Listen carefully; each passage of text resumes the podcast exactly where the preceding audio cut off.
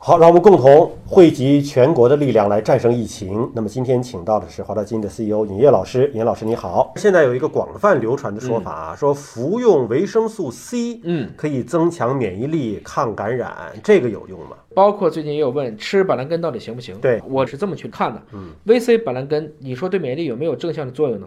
可能有，但会不会直接去干预到病毒呢？不会。不会，所以这个东西还是我说的，它有心理作用，它也有一定的增强免疫力作用，但是绝对不能说这个时候大家就趁机囤 VC 呀、推销板蓝根呐、这是不对的。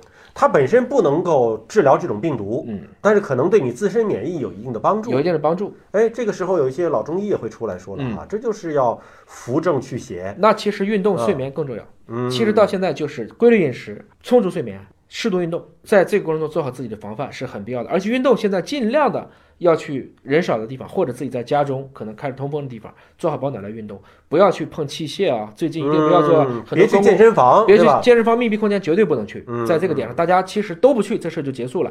第二个，就即使是小区公共设施，你也很难保证，因为很多人都在上面接触。我们嗯对也说了，这个病毒在室外的存活时间，现在看起来24个小时一天两天都是有可能的嗯。我们对这个病毒没有证据啊，二十四小时是嗯 SARS 的，所以从这个角度来理解，我们还是避免这样的接触性的一些运动器材。